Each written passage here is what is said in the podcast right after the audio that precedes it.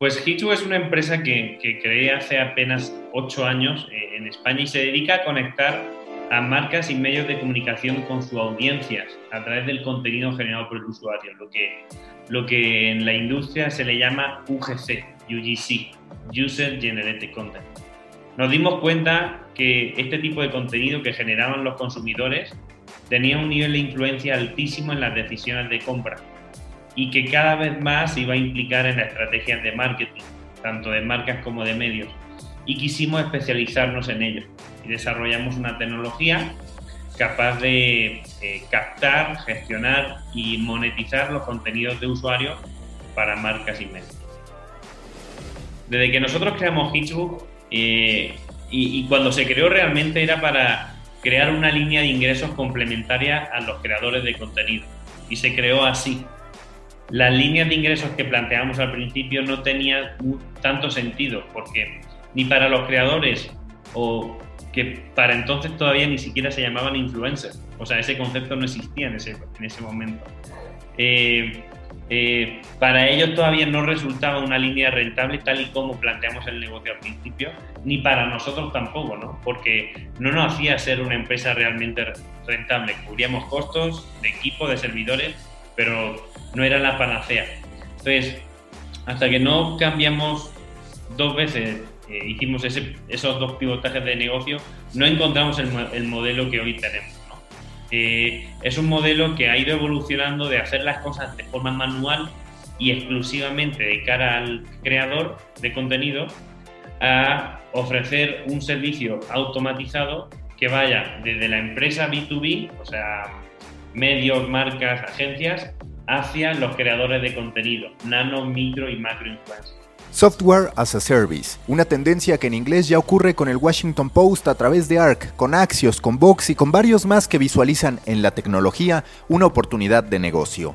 Pero los medios de habla hispana, más en estado de urgencia que de planeación, no suelen apostar a ello, como tampoco en ocasiones a la construcción de marca.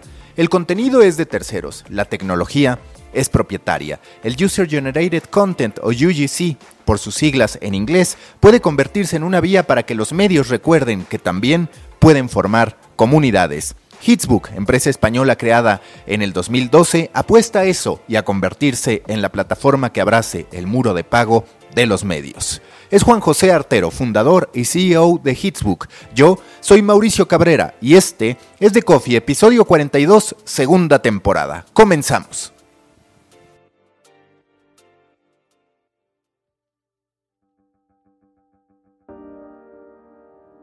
Storybakers voy a ser muy breve. Si hoy compartimos este espacio es porque en 2017 se me ocurrió empezar a escribir The Muffin, mi newsletter semanal sobre medios, contenido y marketing que envío todos los domingos. Sin él, este y mis demás podcasts sobre la industria de los medios no existirían, tampoco todos los proyectos que tengo con Storybaker.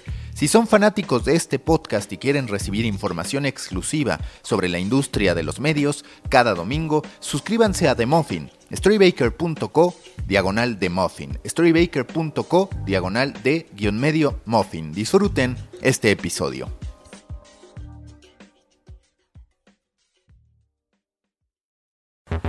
Intenso como Nación 321, ligero como BuzzFeed, cargado como el de forma, refinado como el país. Aquí comienza The Coffee.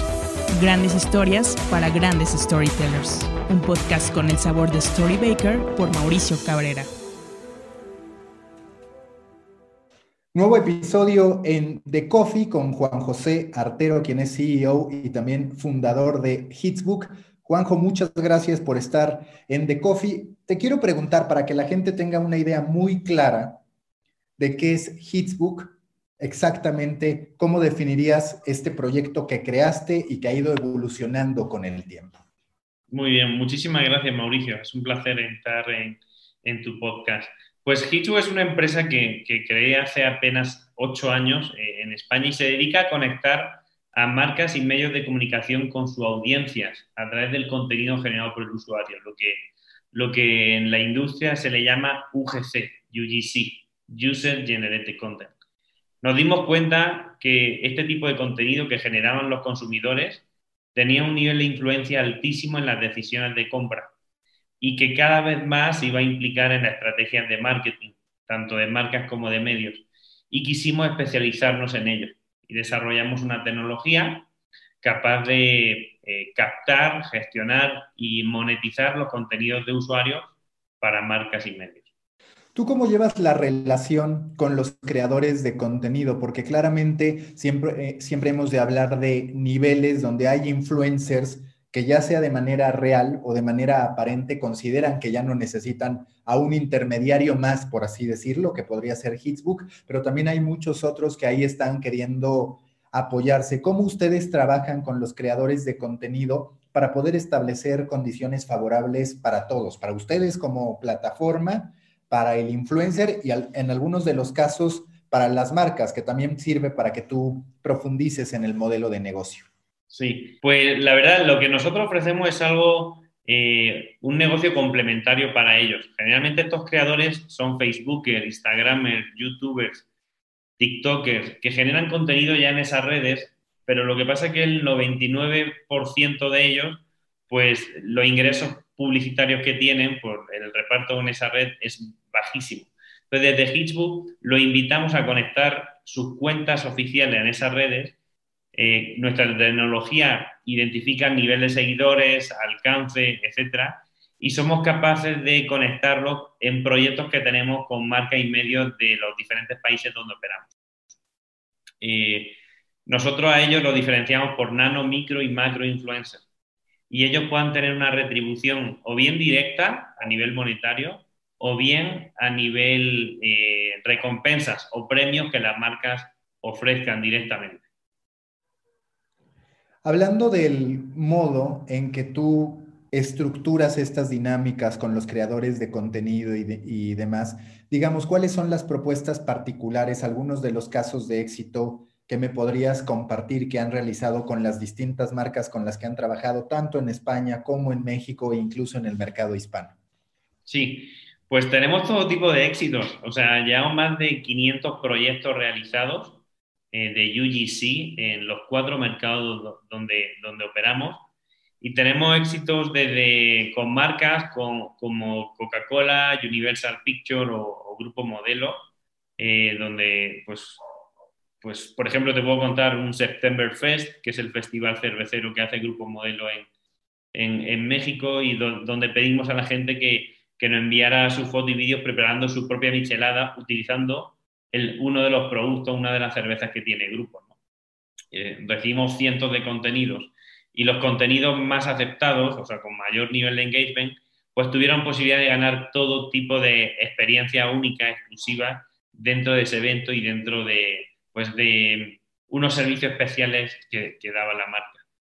Eh, también hemos hecho, tenemos varios casos de éxito eh, con canales de televisión privados eh, y públicos, como es Televisa, Discovery, Viacom, por ejemplo, donde pues nos encargamos de la realización del casting online, de shows como La Voz, La Voz Kids, eh, Masterchef, Esatlón, donde intentamos hacer que ese casting que generalmente se hace físico eh, y que implica muchos recursos, mucha infraestructura, se pueda hacer al menos el 70% de ese casting a nivel online. Recibimos los candidatos a nivel online, eh, los directores de casting y productores realizan todo el filtro y pues para que te hagas una idea, en una semana y media podemos recibir 4.000, 4.500 contenidos eh, de los próximos talentos que van a entrar a esos programas. Y la gente de producción y casting, pues desde su sillón, en su despacho, su oficina, de manera más tranquila, realizan esas primeras fases de casting para finalmente hacer una última fase física final pero en lugar de con 4.500 personas, pues con 80, 100 personas. Entonces, tenemos todo tipo de, casos, la verdad. Como sabes, la tecnología de Hitchbook se aplica para hacer dinámicas tácticas como concursos, retos, eh, second screen, challenges, eh, casting, etc. Pero también para hacer proyectos estratégicos mucho más grandes. ¿No? ¿Cuál fue tu, ¿Cuál, fue tu background para decir, voy a hacer este tipo de plataforma, además con una inversión tecnológica, porque lo habitual cuando hablamos de contenido generado por los usuarios es dejárselo a las grandes plataformas tecnológicas y servir simplemente como una especie de intermediario de, oye, me gustaría que hicieras esto, pero tú, digamos, le pusiste un componente tecnológico adicional para unir a una serie de creadores de contenido, digamos, en torno a un objetivo que a veces es propio, es decir, de ustedes, y otras tantas es de las marcas o de los aliados que ustedes han tenido. ¿Cómo fue que se te ocurrió capitalizar esta oportunidad del contenido generado por el usuario, sobre todo a partir de la tecnología? Pues nosotros, como, como te decía, veíamos que el contenido generado por el usuario iba a tener mayor auge en, los, años posteriores y queríamos ser eh, uno de los players que, que fueran representantes de habla hispana eh, en esta tendencia. Eh, lo que yo me dedicaba a, liderar eh, áreas de medios de comunicación en el área de marketing y comercial en España. primero en una serie de estados, luego en la mitad del país y luego durante todo el país. esto me dio la posibilidad de conocer todas las innovaciones que se están haciendo a nivel global en el mundo y, y tener acceso a investigaciones y a estudios que realmente pues nos explicaban qué, iba a pasar en los próximos años eh, medios de comunicación, ¿no? en la generación de contenido para consumo. Y me di cuenta que esto tenía un potencial enorme. Eh, mi medio en sí no decidió apostar por esto, eh, tanto fue que tomé la decisión de renunciar y decir, bueno, yo sí estoy totalmente seguro de que esto va a ser una de las grandes, grandes líneas de crecimiento de contenidos eh, en el mundo en los próximos años, quiero apostar por ello. Entonces dejé mi trabajo y tenía un dinero ahorrado y me lancé a, crear Facebook. Eh, posteriormente sumé a socios, eh, cerré tres, cuatro rondas de inversión diferentes. La, compañía ya levantó algo más de, de 2 millones de dólares. Y, me, dediqué a, hacer crecer Hitchbook y a generar un producto que tuviera un fit muy grande con el mercado. Los dos primeros años fueron eh, muy duros porque estamos creando un producto de cero. Eh, no había un modelo de negocio previamente generado, entonces teníamos que testar casi a prueba y error. Y a partir del tercer año, eh, pues decidí tomar la posibilidad de venir a México, estamos hablando de 2015, para, una, para una aceleración con 500 Startup. Es una aceleradora tecnológica muy reconocida a nivel global. Eh, nos vinimos de la mano de 500 Startup a México para hacer, eh, para consolidar uno, el, modelo que teníamos y dos, para empezar la expansión por acá. La realidad es que en apenas 6, 8 meses después, pues la compañía eh, en México, la filial de México estaba facturando casi igual que España y teníamos ofertas de inversión por uno de los grandes grupos de comunicación de Latinoamérica. Entonces, decidimos apostar por, por, México y la apertura del mercado hispanohablante de Estados Unidos. Y lo que hicimos dos años más tarde fue trasladar la operación de la empresa de, España aquí. Y ahora desde México damos servicio a toda Latinoamérica, por supuesto México y, y Estados Unidos, en español, inglés y a partir del año que viene en portugués, para el mercado brasileño. Y de, adelante, adelante. No, no de, ahí, de ahí inició todo. Eh, Oye, te quiero preguntar, ¿cuáles han sido los cambios que sí has tenido que hacer a la premisa? A mí siempre me gusta hablar de niveles de un videojuego que un proyecto va superando, pero digamos, ¿cuáles han sido las principales transformaciones respecto a aquello que tú pensabas que querías hacer y el modo en que el negocio te ha ido abriendo oportunidades que dices, claro, es que parece bastante obvio ahora que lo estoy viviendo, pero la realidad es que nunca me imaginé que esto pudiera ocurrir de este modo. Sí, bueno, pues han sido varios, la verdad. Desde que nosotros creamos Hitchbook eh, y, y, cuando se creó realmente era para crear una línea de ingresos complementaria a los creadores de contenido. Y se creó así. Las líneas de ingresos que planteamos al principio no tenían tanto sentido, porque ni para los creadores o que para entonces todavía ni siquiera se llamaban influencers, o sea, ese concepto no existía en ese, en ese momento. Eh, eh, para ellos todavía no resultaba una línea rentable tal y como planteamos el negocio al principio, ni para nosotros tampoco, ¿no? Porque no nos hacía ser una empresa realmente rentable. Cubríamos costos de equipo, de servidores, pero no era la panacea. Entonces, hasta que no cambiamos dos veces, eh, hicimos esos dos pivotajes de negocio, no encontramos el, modelo que hoy tenemos. Eh, es un modelo que ha ido evolucionando de hacer las cosas de forma manual y exclusivamente de cara al creador de contenido a ofrecer un servicio automatizado que vaya desde la empresa B2B, o sea, medios, marcas, agencias, hacia los creadores de contenido, nano, micro y macro influencers. Y que eh, nosotros, a ser un intermediario, que todo lo que pase ahí pudiera hacerse de manera automatizada. Por eso, a estos primeros, a estas marcas, a estos medios, a estas agencias, les permitimos generar todo tipo de campañas en pocos minutos. Campañas que ellos, pues en ese momento, bueno, yo igual, tardaban pues un mes, mes y medio, dos meses en poder crear, en poder montar, en poder desarrollar. Y la tecnología que desarrollamos les permitía generar un proyecto de este tipo en cuestión de minutos, dándole un panel de gestión, de monitorización, de gestión de derechos, eh, tanto de contenidos como de datos, un panel estadístico más profundo de lo que tiene generalmente las redes sociales, etc. Le damos, eh, digamos, unos servicios más sofisticados a, estas empresas para generar relación de largo plazo con estos creadores. Ya sean nano, que para nosotros son personas de 0 a 10.000 seguidores, eh, micro, de 10.000 a 100.000, o macro, que son de 100.000 seguidores en, adelante. Actualmente eh, en Hitchbook hay medio millón de creadores de contenido eh, conectados. y ellos son los que realmente son los que aportan el, flujo de contenidos que nuestros clientes necesitan. Que como te decía, pues pueden ser retribuidos a nivel monetario o a través de recompensas, de premios que las marcas ofrecen, ¿no?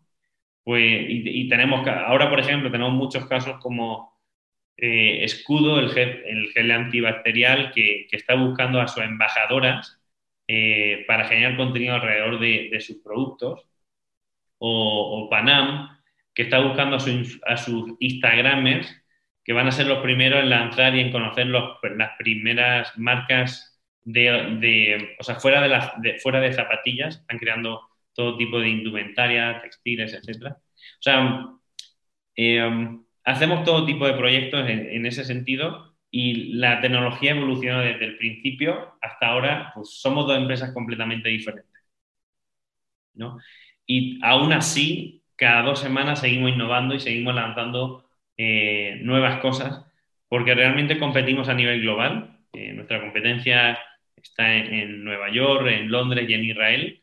Y pues si no competimos a nivel tecnológico, es muy fácil quedarse fuera. ¿Cuáles dirías que son esas principales fortalezas que tiene tu inversión tecnológica? Porque ahorita hablabas del dinero que has levantado, que vaya, cualquiera de nosotros lo querría, pero más allá de eso no es una cifra de escándalo como las que muchas veces sí se manejan en Estados Unidos, sí se manejan en Europa y demás. Digamos, ¿cuál es el desarrollo tecnológico que tú dices, aquí fuimos eficientes y además nos permitió tener un producto diferenciado frente al resto de la competencia que yo pueda tener a nivel mundial? Ok, pues yo te diría tres productos en sí.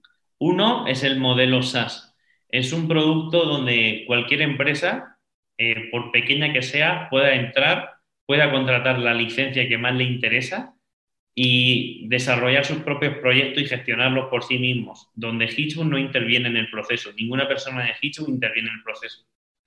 Esto es un producto que lanzamos este año en plena pandemia, eh, buscando llegar al 95% del mercado al cual no llegábamos todavía, porque nuestros clientes siempre han sido marcas triple A eh, las marcas líderes de cada categoría, de cada industria.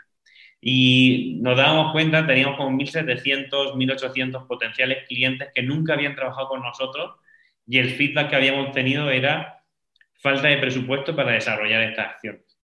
Entonces, creamos un producto un 800% más barato, eh, porque, insisto, es un modelo SaaS con tres tipos de licencia, de 700 dólares a 4.000 dólares, donde el cliente pues, elige lo que necesita, eh, lo paga con tarjeta y lo puede usar. Lo puede contratar por un mes o por un año.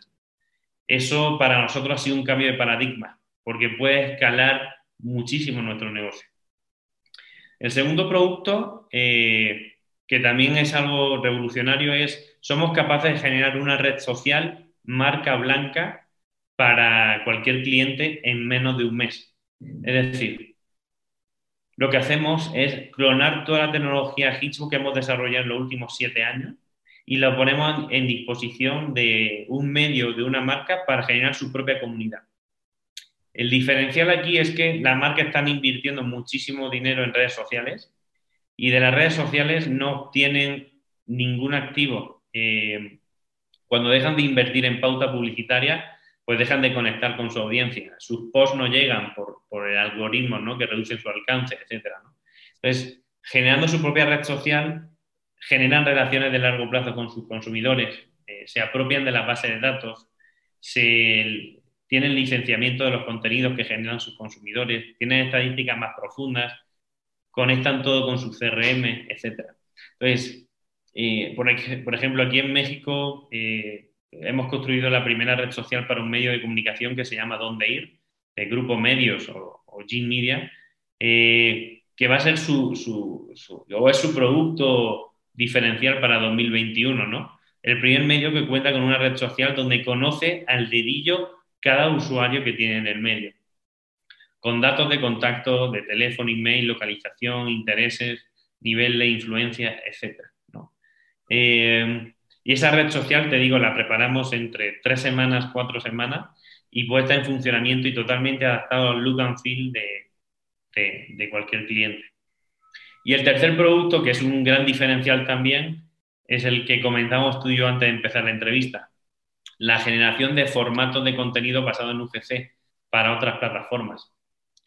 Como sabes, nosotros desarrollamos Selfie Show, desarrollamos Oh My Pet, eh, y estamos desarrollando cinco nuevos productos con productoras muy conocidas como Endemol, como Frame, como Viacom, y son productos que se generan a través de los contenidos que genera el usuario. O sea, como nuestra tecnología capta ese contenido, eh, lo etiqueta con inteligencia artificial, eh, lo categoriza, posteriormente se lo entregamos a un productor que genera sus bloques de contenidos en formato short form y long form y posteriormente lo distribuimos, lo distribuimos en, en los partners que tenemos, que son medios de comunicación o son plataformas OTTs como Amazon Prime, como Pluto TV, como VIX, etc.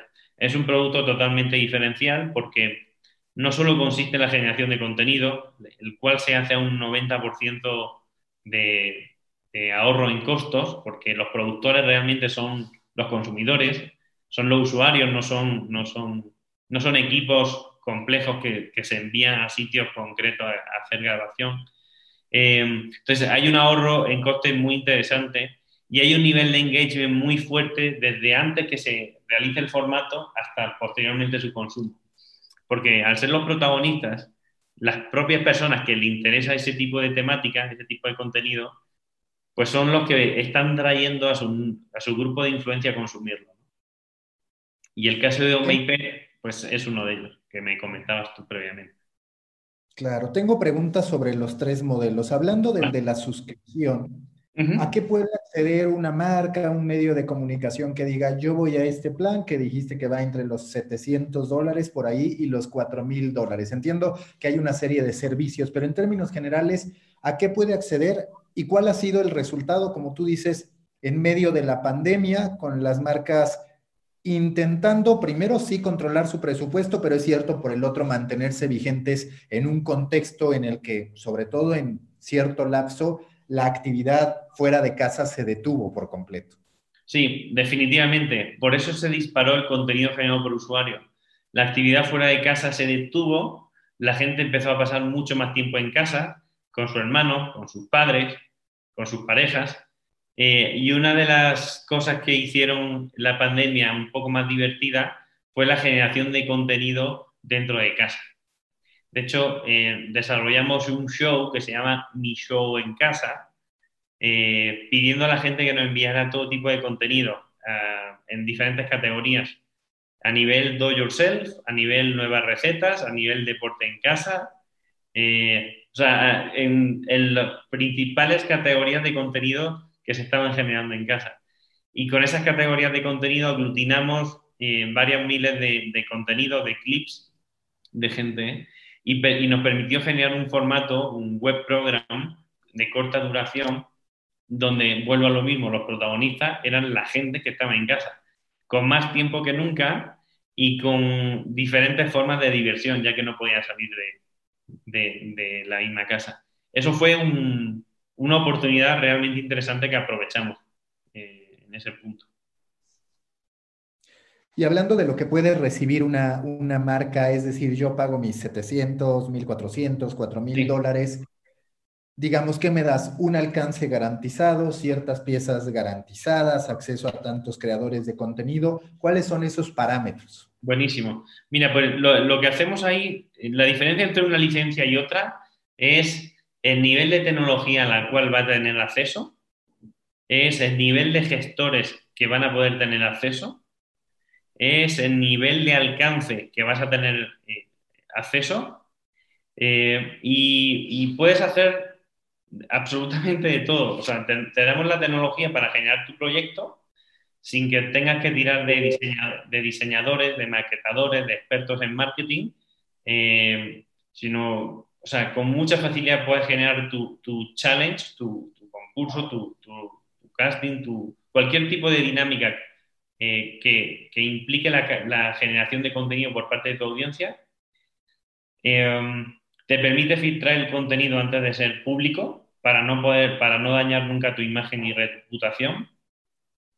En el proceso, Hitchbook automáticamente se encarga de la cesión de la propiedad intelectual, derechos de imagen, eh, de los contenidos de tus consumidores para que tú los puedas utilizar posteriormente. Eh, gestionamos las bases de datos eh, de cualquier persona que genera o interactúa dentro de tu proyecto para que tú puedas sumar esa base de datos a, tus campañas publicitarias eh, posteriores.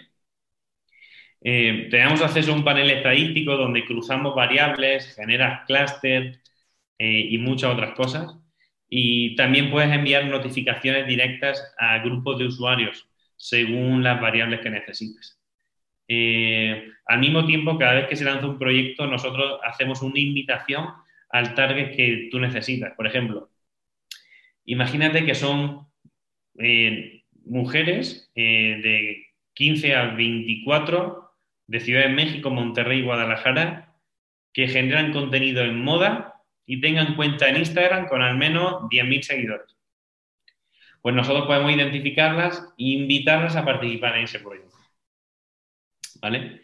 Entonces, eh, como te digo, en función de cada licencia tienes diferentes accesos a más o menos cosas. Pero desde la licencia más pequeña, de 700 dólares, puedes hacer lo que las grandes marcas han hecho durante todos estos años con nosotros. ¿Cuál dirías que es uno de los casos de éxito que tienes con este servicio, con esta alternativa SaaS? Pues mira, eh, son, te podría hablar de dos casos que, están corriendo ahora mismo. Que un caso es eh, con, Pizza Hut, eh, donde, donde eh, estaban lanzando una pizza nueva que se llama Pizza Takis. y, que, y, lo que quería Pizza Hut es recibir contenido de la gente consumiendo el producto o el producto o consumiendo el producto haciendo otra cosa muy importante en esas fechas. Por ejemplo, si es buen fin, comprando. Eh, si era eh, eh, Halloween, pues vestidos de, de, catrinos, ¿no? Etcétera. Y fue muy interesante porque recibimos cientos de contenidos donde realmente para lanzar el producto los que lo lanzaron fueron los propios consumidores, ¿no? Los que estaban disfrutando de ese producto, ¿no? De Panam, una marca de zapatillas y textil en, en México donde estaban buscando a, a, influencers representantes de la marca. Eh, y la gente tenía que enviar sus contenidos Y tenían que subirlo en su propio Instagram y nuestra tecnología Hitchbook a través de una araña los jalaba porque estaban asociados a un hashtag y estaban mencionando a la marca. Entonces los jalábamos automáticamente al panel de administración de, Panam y ellos ahí decidan, decidían qué contenidos se mostraban públicamente en su campaña y cuál no. Eh, pues la gente participó, eh, participó de toda la República de una manera muy creativa, diferente. Se nota que hay mucho brand love por, por, esta marca en, toda la República Mexicana.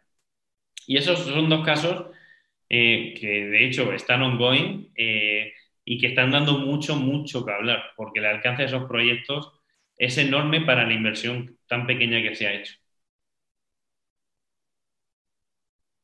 Y que claro, ustedes no topan el presupuesto, es decir, no porque le pongan 700 dólares van a limitar si esto de manera orgánica empieza a funcionar. Ustedes no lo frenan, aunque no les estén dando un ingreso adicional. No, exacto, nosotros no lo frenamos.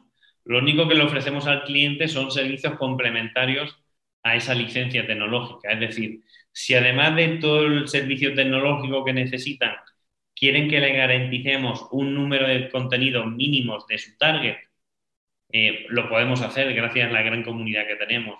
O si necesitan amplificar la campaña, pues dentro de los 5.000 influencers eh, que tenemos podemos identificar cuáles son los que el 80% de sus seguidores forman parte del target de la marca. Entonces podemos contratarlos para amplificarlo. O sea, nosotros desde Hitchbook ofrecemos servicios complementarios a esos clientes que han contratado la licencia. Pero cualquiera, desde, insisto, desde 700 dólares y sin tener que contratarnos ningún servicio complementario, puede lanzar su campaña sin limitaciones. O sea, si la campaña orgánicamente se hace viral, oye, pues seguramente vas a ser un cliente recurrente para nosotros. Ahora, hablando del segundo modelo de negocio, que es esta capacidad de poder crear redes sociales, ¿cómo funciona? Digamos, en este caso, ¿dónde ir? Te dijo, quiero tener mi propia red social. Ahí tú qué haces? Tú jalas a todos los creadores de contenido que publican sobre las categorías que le interesan o les mandas una invitación a toda tu base de creadores o a los que tienes categorizados y ellos la aceptan? Es decir, ¿cómo es ese proceso en el que de pronto una persona, un creador de contenido, ya forma parte de una red social? Muy bien, muy buena pregunta, eh, Mauricio. Mira, eh, se hace a través de, cuatro fuentes de captación de, usuarios para esa comunidad, ¿vale? Una vez se integra la comunidad a, a esa marca o a ese medio de comunicación, lo que hacemos es ¿de dónde vamos a captar la comunidad? La primera fase es siempre captarla de los usuarios recurrentes que tiene el medio. Por tanto, en este caso, hacer dónde ir, pues ponen banners y artículos y menciones en diferentes partes de su medio digital para dirigirlo a la comunidad. Porque saben que una vez se registre, lo saben todo sobre él y van a poder tener una comunicación más fluida. Dos, a través de sus redes sociales. O sea, ellos tienen eh, un, potencial muy grande en diferentes redes sociales, principalmente en Facebook e Instagram. Eh, entonces, lo que están haciendo es canalizar a todos esos usuarios que ya tienen, esos fans que están en redes sociales, para que se registren y formen parte de esta comunidad. Vuelvo a lo mismo. Eh, esa comunidad que tienen en Facebook apenas saben nada de esos usuarios, teniéndolo dentro de su comunidad sabrán absolutamente todo sobre ellos y podrán ofrecer mejores productos de contenidos y mejores productos comerciales a las marcas que se quieren patrocinar con ellos. La tercera parte o la tercera fuente de captación de usuarios es Hitchbook. Y la cuarta fuente te diría que es la pauta publicitaria. En, convencional identificamos cuáles son esos targets de audiencia y generamos pauta publicitaria para impactarlos y captarlos. Y en ese caso estableces algún tipo de compromiso más allá de la plataforma, es decir, tú das, digamos, la plataforma para que la gente sienta que en efecto está en una red social, pero por el otro lado estableces algún tipo de compromiso de decir, vamos a lograr que en tanto tiempo tengas 35 mil miembros, 40 mil miembros y demás. Sí, o sea, nosotros nos podemos quedar solo en la parte tecnológica y darle un soporte tecnológico eh, de mantenimiento y de atención, o podemos ir un poco más, más allá, como indicas. Eh, si vamos más allá, podemos organizar o podemos hacer un forecast a nivel del número de registros, número de contenidos captados y, número de impactos totales en, en, la plataforma. Ya que como previamente lo hemos hecho ya para varios clientes, pues tenemos como, digamos, un plan, una forma de, una estrategia a desarrollar para poder conseguir unos números mínimos que, que hagan sentido a nuestros clientes. Y ahí yo te quiero preguntar, ¿cómo se garantiza o cómo se da la interacción en esta red social? Porque a lo largo del tiempo hemos visto distintos esfuerzos por hacer redes sociales al interior de medios de comunicación, de otro tipo de plataformas. Y más allá del registro, no necesariamente se da una interacción, no necesariamente se da una vida cotidiana, por llamarlo de alguna manera, en esa red social particular. ¿Cómo ustedes incentivan eso y cuál es el resultado? Porque digamos, en cierto modo, ustedes ya lo decías, está la audiencia del medio que, ok, cuando menos tendrá el beneficio del registro y por ende puede haber contenido personalizado. Luego está la parte de Hitsbook, donde ustedes sí pueden jalar a creadores de contenido o gente que quiera estar. Pero ¿cómo se alimenta esa red social para que valga la pena en medio de tantas alternativas sociales? Ok, muy buena pregunta también. Eh, lo que hacemos es que para que sea una comunidad tiene que ser totalmente bidireccional. O sea, los que realmente son protagonistas son ellos. Lo que permite esta red social es eh, lanzar todo tipo de dinámicas con todo tipo de promociones y premios exclusivos. Eh, se generan rankings diarios, semanales, mensuales. La gente se puede seguir entre sí. O sea, cada uno de ellos puede generar su propio núcleo de seguidores cada persona tiene su propio perfil de usuario al cual puede conectar sus redes sociales. Eh, se le aparece un timeline con los contenidos de la gente a la que sigue. Eh, con todos los contenidos que se genera, el cliente, igual que nosotros hacemos en Hitchbook Studios, produce contenidos cortos, con donde los protagonistas vuelven a ser sus propios consumidores. Es decir, hacemos todo tipo de acciones que ya previamente hemos hecho de manera más específica o puntual para clientes y que ahora lo hemos aglutinado todo en esa comunidad, en esa red social. Em, insisto, para que funcione, eh, esa tiene que ser una comunidad muy activa y, donde, y muy bidireccional. Eh, de hecho, tendría que ser 70% de, de actividad por parte del usuario, 30% por parte del cliente, para que tengas una idea. A, a, esta, a esta red social integramos un blog o un CMS de contenidos, si fuera un medio de comunicación, para, además de los contenidos que generan sus consumidores, ahí puedan estar consumiendo contenidos de calidad, profesionales. Porque una de las cosas que hace esta red social es conectar las redes sociales de la marca o el medio, tenerlas integradas y al mismo tiempo tener conexiones directas con plataformas de contenidos. En este caso, la plataforma que poníamos de ejemplo, donde ir, está conectada constantemente con todo tipo de noticias que el medio tiene. Entonces se está redirigiendo tráfico de forma constante del medio a la comunidad y de la comunidad al medio, mejorando todos los KPIs de, audiencia, captando mucho contenido sobre temas eh, sobre los que estamos hablando ahora. Por ejemplo, estamos en Navidad y ellos están lanzando proyectos para captar todo tipo de contenido de mexicanos en esta Navidad para Santa Claus, para Reyes, las cenas, las, ¿sabes? El, a partir del día 12 de Guadalupe Reyes, etcétera. O sea, em, y es algo muy activo, muy, muy dinámico. esa es la clave.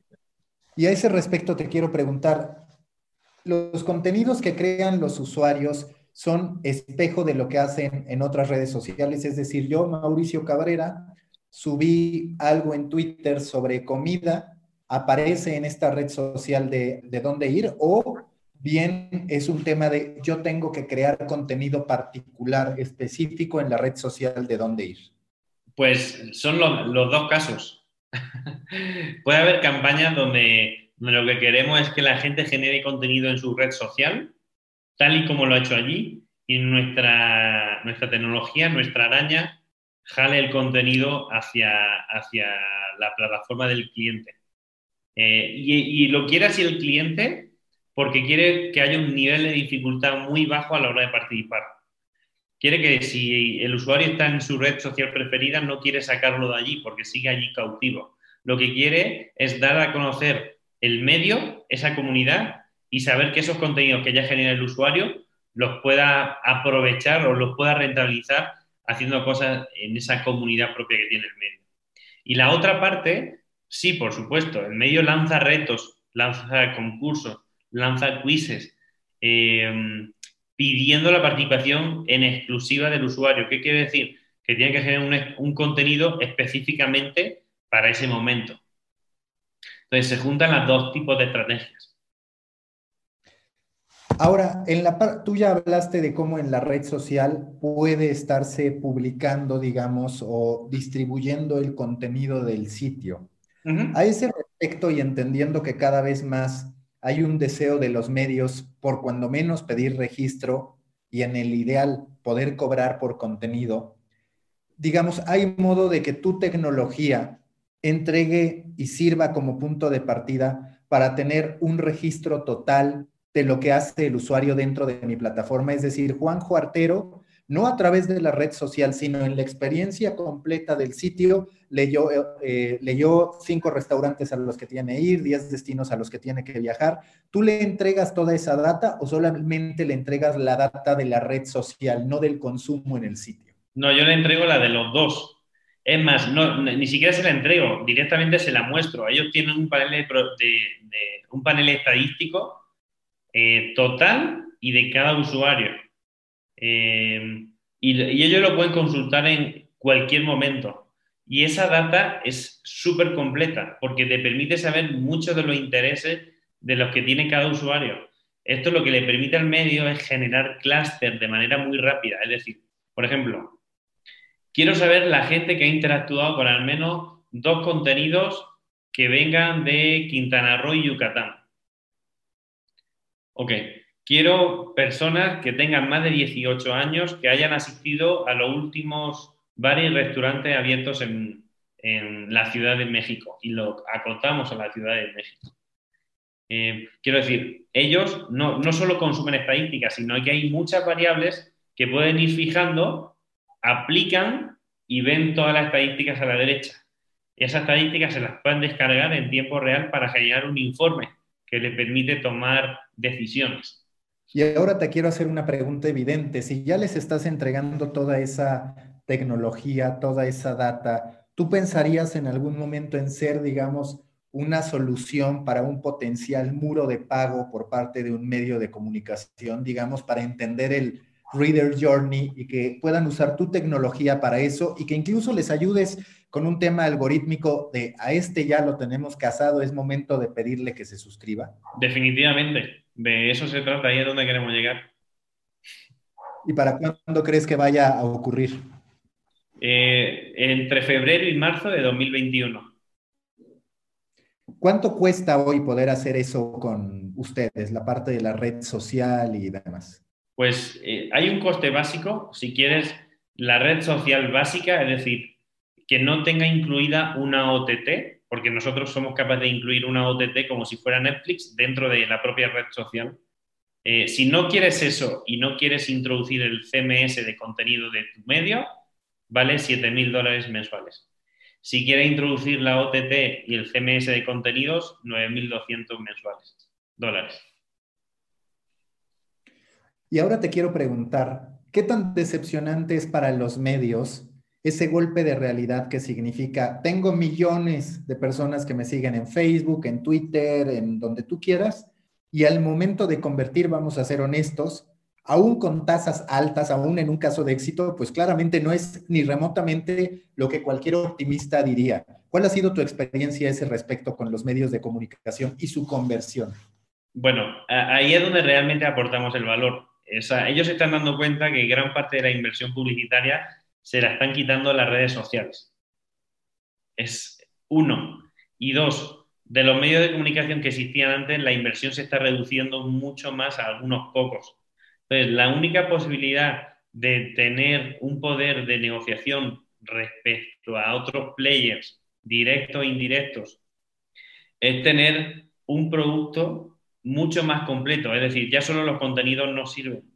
Lo que sirve es tener una relación de, de largo plazo con cada usuario donde sepas todo sobre el usuario y donde a la marca le puedas garantizar una data determinada, una estadística determinada y donde eh, si se generan contenido alrededor de esa marca, les, entregar, les puedes entregar el licenciamiento de esos contenidos a esa marca. Y se está dando cuenta que es la única posibilidad de competir con otros medios más innovadores o con las propias redes sociales, las cuales están llevando cada vez más eh, pues la inversión publicitaria digital, ¿no? Eh, empezaron con el 70, luego el 80, están en cercanos al 85 y se dan cuenta que es la única posibilidad de tener un hueco de mercado, ¿no? En tu análisis del negocio en el 2021, entonces vas a tener una división muy clavada en entregar soluciones a media, en entregar esta plataforma para que puedan construir su muro de pago y demás. Definitivamente. Desde este mes de julio, desde mitad de julio de 2020, ese, esa unidad se ha creado y está enfocada exclusivamente a eso, a ofrecer servicios eh, tácticos a, nivel del modelo SaaS que te comentaba al principio, eh, o estratégicos, como la generación de esta red social o comunidad marca blanca para, para, para el medio. ¿A qué nivel dirías que ha sido importante la gamificación o la gamificación, no solo en el tema con las marcas, sino también con los medios de comunicación, porque es algo que claramente está desarrollado ahí y que tengo que decir que a título personal me parece que de manera natural es algo de lo que sigue para los medios de comunicación. Para mí, o sea, para mí es clave, es clave, lo es todo. O sea, eso decide realmente si, si ese tipo de contenido realmente funciona. Nosotros ofrecemos diferentes maneras de interactuar con los contenidos. Le permitimos a la gente ver, votar, compartir en redes sociales, enviar por WhatsApp. Eh, incorporamos recientemente la posibilidad de reaccionar con emojis y, creamos los emojis especializados para cada medio. Es decir, sea un medio de turismo, pues un emoji de bar, un emoji de viaje, un emoji de... ¿De acuerdo? Eh, la posibilidad de hacer aplausos. Eh, y lo bonito de todas estas interacciones es que tenemos un sistema antifraude por abajo que no permite al usuario hacer trampa. Es decir, cada vez que hay una interacción, identificamos al usuario, validamos que es real, verificamos email o teléfono si el cliente prefiere el teléfono o los dos. Eh, comprobamos que no es un email desechable, temporal, de un servidor de correo falso le ponemos una cookie, o sea, identificamos a cuatro niveles diferentes que el que está interactuando en alguna de las formas que permitimos es real y no está haciendo trampas. Porque muchas de las formas de ganar premios o de pasar al siguiente, a la siguiente fase de participación es si está en el top de los más compartidos o, más, o con más emojis o con más aplausos, ¿sabes? Eh, entonces, para nosotros es muy importante la, interacción y por eso la cuidamos tanto a nivel control de seguridad. Ya hablaste de esto que estás haciendo con Dónde Ir, de Gene Media. ¿Con qué otros medios de comunicación ya estás trabajando? Vaya, entiendo todo este componente de grandes ejercicios con TV Azteca, con Televisa y demás, pero eso es, digamos, más como un soporte a lo que ya hicieron en televisión hablando de esta parte de red social, de este acompañamiento en términos de tecnología, de data, ¿con qué otros medios de comunicación estás trabajando? Perfecto. Te cuento, este, este producto se lanzó apenas hace dos meses. Eh, el que está corriendo ahora mismo es Oh y es G Media. Eh, a mitad de enero, sobre el 15-20 de enero, se lanzan dos nuevas redes sociales, eh, una para un medio y otra para otra marca, pero pues entonces, no te puedo dar esa información todavía porque no se ha hecho público y no podría dártelo, ¿no? Pero a partir de mitad de enero en adelante eh, verán muchas más redes sociales en México, tanto para marcas como para, para medios. En este caso, en enero vienen dos. Y que quizás el concepto, a ver si estás de acuerdo, no va a ser tanto ya un tema de red social por estar en un medio, sino más bien es el verdadero seguimiento a la comunidad, el verdaderamente poner a la gente en el centro de su experiencia digital en un medio de comunicación. Así es, ese es el punto. Y ahora ya mencionabas Oh My Pet, que es para pasar al tercer elemento. En algún momento volveré al segundo porque me apasionó lo que estabas hablando. Pero bueno, hablando del tercero, de Oh My Pet, ¿cómo fue que en algún punto dijiste, a ver, tengo ya cualquier cantidad de contenido, un contenido que muchas veces, quizás bajo un paradigma antiguo, no es de tanta calidad, o al menos esa percepción existía. Y tú, sin embargo, dijiste, no solo con esto puedo hacer un short form, que parecía bastante lógico, sino también hacer de repente algunas apuestas long form y que estén en plataformas premium donde esperas una calidad buena de video. ¿En qué momento dijiste, claro, esto tiene todo el sentido? Ya no soy solamente un intermediario, ya no soy solamente alguien que incentiva el que el creador de contenido tenga oportunidades para seguir publicando, sino también soy hasta cierto punto un publisher. También yo puedo competir. Sí. Eh, a ver, son muchas preguntas muy interesantes y alineadas. A ver, mira, nosotros tomamos esa decisión porque veíamos que los contenidos tenemos por usuario tienen como mínimo un 50% más de engagement que los contenidos producidos profesionalmente. Entonces, teniendo en cuenta eso es, ok, estos contenidos que se están consumiendo se están haciendo en redes sociales. ¿Qué pasa si los vamos aglutinando, los vamos concentrando y generamos un formato de más calidad utilizando estos contenidos cortos que ya tienen un engagement muy alto a nivel social, a nivel digital. Entonces, decidimos hacer eh, este formato, que de hecho lo hicimos con un socio estratégico en Estados Unidos, se llama CIC Media, donde eh, cada uno de los socios desarrolla una parte. Nosotros nos encargamos de toda la parte digital eh, la gestión de la comunidad de, de que ya supera los 70.000 usuarios registrados, de los cuales recibimos entre 1.200 y 1.500 contenidos al mes, es solo de México. Eh, y con todos estos contenidos, nuestro, nuestro socio productor lo que hace es, nosotros se lo entregamos eh, ya tagueados, porque con inteligencia artificial analizamos frame por frame los vídeos y generamos tags o keywords entonces, cada contenido que entregamos va con 20, 25 keywords. Entonces, el socio productor lo que hace es, ok, necesito contenidos que salga un perro con una tabla de surf en la playa. Entonces, pone esas keywords y automáticamente le salen los contenidos que tengan esas, esos tags, ¿no? Eh, y es él el que, de alguna manera, postproduce eh, y va generando los diferentes bloques para un programa. Como te decía, hacemos short form, eh, que son contenidos de 1 a 3 minutos. Eh, tenemos 450 contenidos así.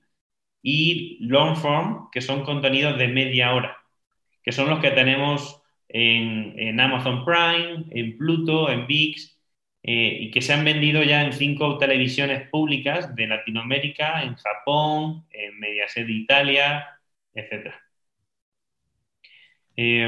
así es como funciona ese tipo de, de formatos. Y la decisión fue por, eso, porque veíamos que estadísticamente el nivel de engagement era muy alto. Entonces, si esto se le podía vender a un medio, se le podía vender a una marca, ya se le, ya se le demostraba el engagement con sus potenciales consumidores desde la parte digital, desde antes de que se organizara el formato.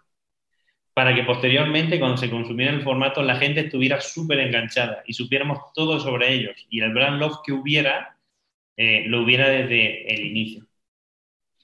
Ahora estamos viviendo un momento de verticalización de los medios. Ahora los medios quieren ser especialistas en todo por la vía rápida que es ganando la batalla en optimización de buscadores y demás. Entonces, hay muchos apostando por mascotas, hay muchos apostando por salud, por casa, digamos, por home improvement y demás.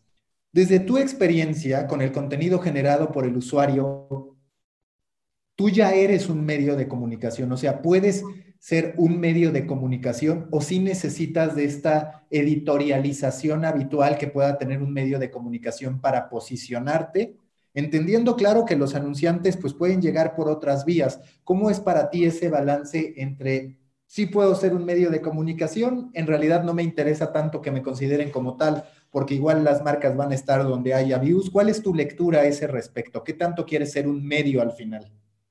Muy buena pregunta también. De hecho, estás adelantando muchas cosas que tenemos en el plan estratégico para los próximos cinco años.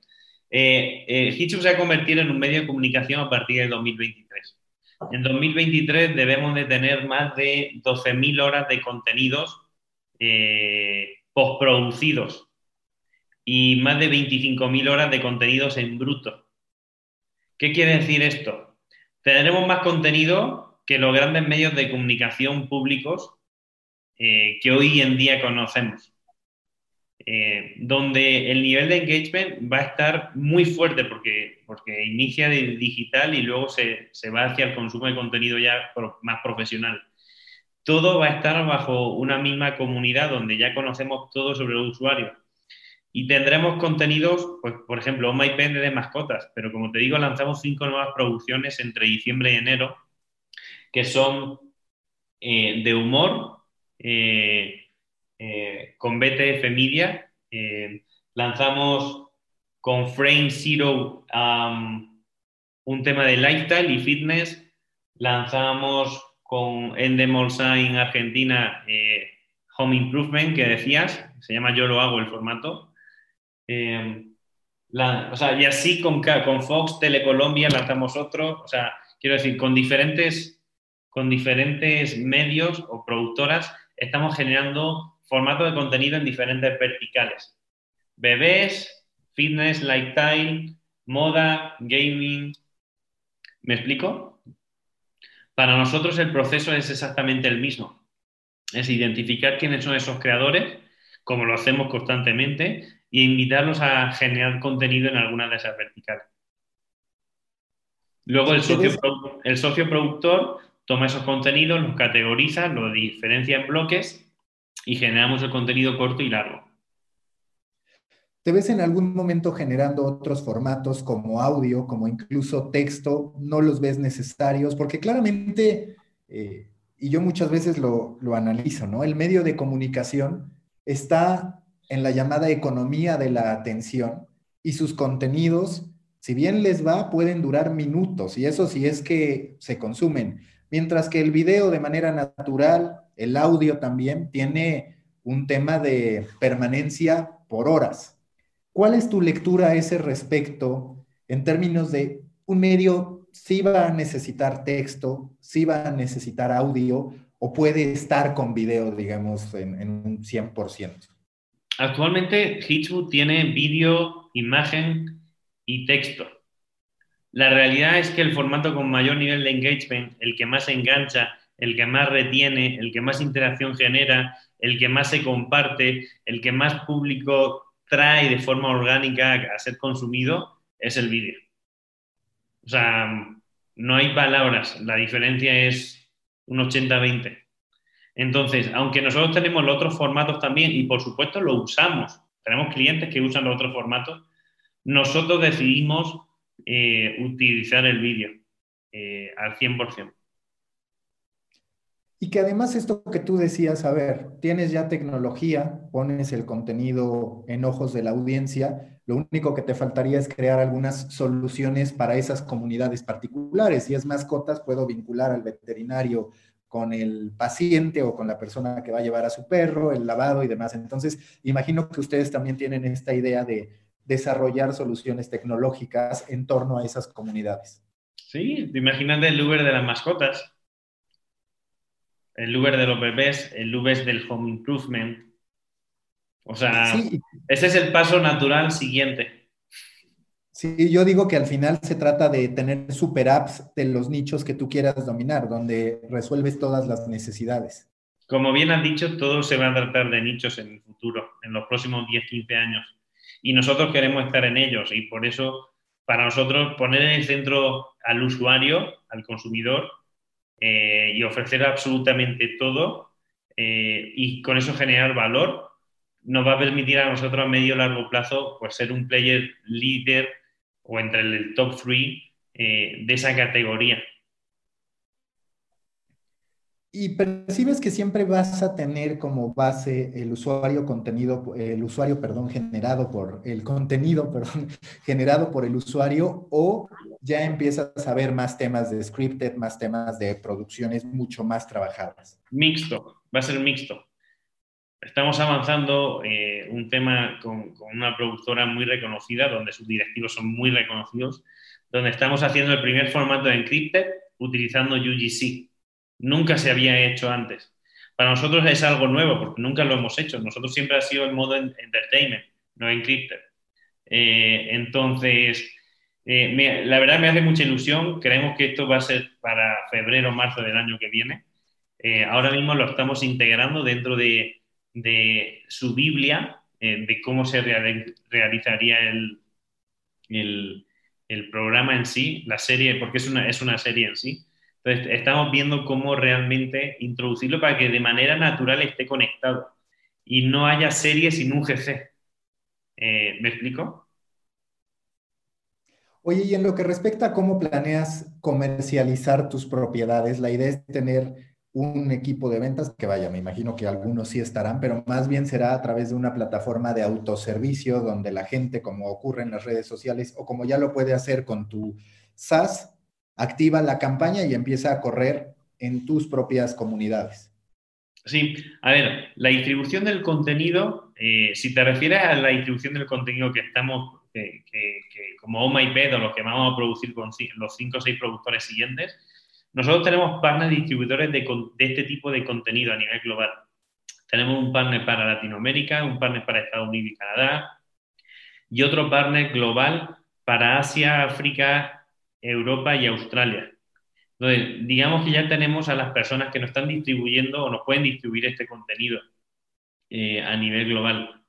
Entonces, eh, lo haríamos a través de ellos. Ellos lo distribuyen en todo tipo de plataformas, tele abierta, de paga, plataformas OTT, VODs. Pero la parte de comercialización sí sería mucho a través de tu propia plataforma, digamos, de yo, marca, quiero estar en esto. Cuando Así es, marca, lo hacemos nosotros directamente. Nosotros, o sea, nosotros directamente. Eh, la distribución que te decía antes es la distribución de los contenidos en sí. Si es que una marca se quiere asociar a este contenido, a esta plataforma, eh, lo hacemos el equipo de ventas que tenemos en, cada país. Nosotros a día de hoy operamos en España, en México, en Estados Unidos y Colombia. Y tenemos partners estratégicos en Centroamérica, eh, MG, que son los distribuidores de Cinépolis por más de 20 años en, los ocho países de Centroamérica y así en diferentes países, en Bolivia, en, eh, o sea, en, diferentes países tenemos eh, eh, partners a los cuales ellos se encargan 100% de la comercialización y desde Giso le damos todo el soporte, todo la, toda la operación. Oye, y te quiero, te quiero preguntar recta final de The Coffee, ¿a ti qué libro, qué película, vaya, lo que tú quieras, te ayudó a ir construyendo esta visión? ¿Cuál es uno que dices, esto claramente me mostró el camino de hacia dónde podía ir mi empresa? Pues tengo varios que, me han aportado mucho en, los últimos meses. Eh, hay uno muy recomendable que se llama El Club de las 5 de la mañana. Eh, es un libro donde eh, te siembra la posibilidad de que realmente las primeras horas del día te la aportes a ti como persona. Porque si tú estás a 100 contigo mismo, va a estar a 100 con tu trabajo también, ¿no? Entonces te piden que dediques eh, en la primera hora del día X tiempo al deporte, X tiempo a la meditación y X tiempo a, a aprender una actividad nueva. Entonces, te tienes que levantar a las 5, 5 y media de la mañana y durante la primera hora pues te dedicas a equilibrar y a fortalecer cuerpo, alma y mente. Eh, ese, ese libro me ha aportado mucho porque, te digo, cuando empiezas el día, cuando la gente empieza el día a las 8 de la mañana, yo ya me he dedicado horas a mí y estoy mucho más centrado en, todo el negocio que tenemos a nivel global en la compañía, ¿no? La última pregunta de siempre en The Coffee, si tú fueras un tipo de café a partir de tu personalidad, de lo que quieres proyectar, ¿qué café serías? ¿A qué sabría el café Juan Juartero? Sería un café expreso, corto y seguramente sería de Oaxaca o Chiapas. Muchas gracias, Juanjo. Un placer, ha sido, ha sido un placer. Muchísimas gracias por la invitación y quedo a tu disposición para cualquier otra cosa que necesites. Busca la próxima semana un nuevo episodio cargado de emprendimiento, endulzado con grandes historias y narrado por grandes storytellers. Suscríbete a The Coffee, un podcast de storytellers para storytellers, un producto de Storybaker por Mauricio Cabrera.